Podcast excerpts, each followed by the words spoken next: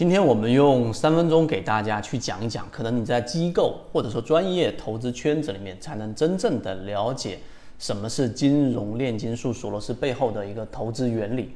首先，金融炼金术是所有投资者啊或者专业投资者所必读的一本书，但是一般的交易者呢，由于没有那么多的实践经验，或者在很多的内容上呃相对匮乏，所以导致没有很好的理解。那今天我们用三分钟尝试把这个内容提取出来给大家，让大家去在交易当中啊有所帮助。第一个就是你要了解，呃，索罗斯金融炼金术里面的一个很重要的反身性原理里面的构成。反身性原理我们大家给大家讲过了，实际上就相当于是一个市场，然后呢，呃，它是包含着思维的，就是说思考者的一个市场，然后他的思维的决策又反过来影响着这个市场。他就把它称之为这一种互相影响的过程，称之为反身性原理。它里面有三个重要的元素构成。第一个就是真实，我们可以把它等价于股价，因为金融市场里面的股价是最真实的反应啊，它优于成交量，优于筹码，优于所有的信号指标，所以股价是市场里面最真实的反应。第一个啊，第二个就是趋势，你要了解在上市公司里面的所有标的，它一定会形成一个趋势。这里面的核心关键是什么？就是你一定要做减法，你要剔除掉那些非常的单调的乏味的震荡。这一点是索罗斯里面重复提到的，因为大家都知道索罗斯是一个狙击手啊，他是一个市场里面的投机者，他跟利弗摩尔一样，非常的厌恶，或者说他认为在市场里面单调乏味乏味的这种震荡行情是不值得参与的。例如说，你在里面去看一看我们的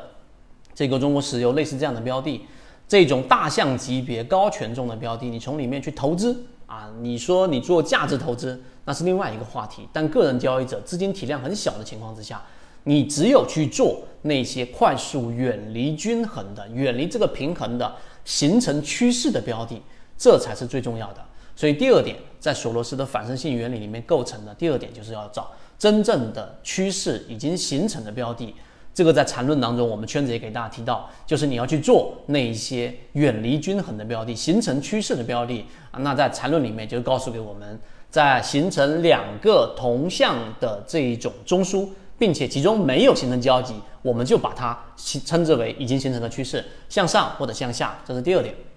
第三个，很多人忽略的就是怎么样去造成极端行情？为什么会在圈子当中的鱼池出现零星的上涨？啊，偶偶发的会出现一些金鱼，但大部分都会出现涨停板复制。这里面就提到了叫做主流偏向。主流偏向里面呢，观点很简单，就是我们一直在提示的这个什么叫做合力。市场里面每一个人在交易，他一定会有在观点上的分歧。你认为这个标的啊出现这个利好，特别的这一个看好，然后你大量的买入，而另外一部分认为这其实释放出的是一种风险信号。那于是有很多的人在不断的去进行卖出。于是就有了交易，然后就有了股价。所以呢，这个主流偏向的过程当中，有看多的，有看空的，有啊各种各样的角度，有价值的角度，有技术分析的角度。然后他们很多的力会进行抵消，最终会形成一个主流偏向。这里面呢，最大的或者说最难理解的是，这个主流偏向我到底怎么样去衡量，以及这个主流偏向到底是不是市场说的均衡啊？这两个问题。啊，我们先回答第二个，就市场里面实际上呢是没有所谓均衡的。所谓的趋势，就刚才我们所提的第二点，趋势是指任何一个标的在它形成一定的这种趋势的过程当中的自我膨胀或者是自我毁灭啊，或说的更理解我们 A 股市场更贴切我们的环境呢，就是这当一个标的形成一个趋势的过程当中的一个疯狂向上的这一种呃自我强化和向下的这一种恐慌。所以它本身呢，市场是不均衡的。那第一个问题，就刚才我们所说的，怎么去衡量？那这里面主流偏向是一种主观的东西，你要去衡量所有人主观的这一种判断是不可能的。但是好就好在股票市场里面的股价。所以股价是可以去研究的，以及股价在不同周期里面的变化所形成的背驰是可以被研究的，以及每一次交易当中所留下的痕迹筹码是可以被研究的。这就是我们作为散户手上所能拿到的最真实数据，而不是我们所看到的小道消息。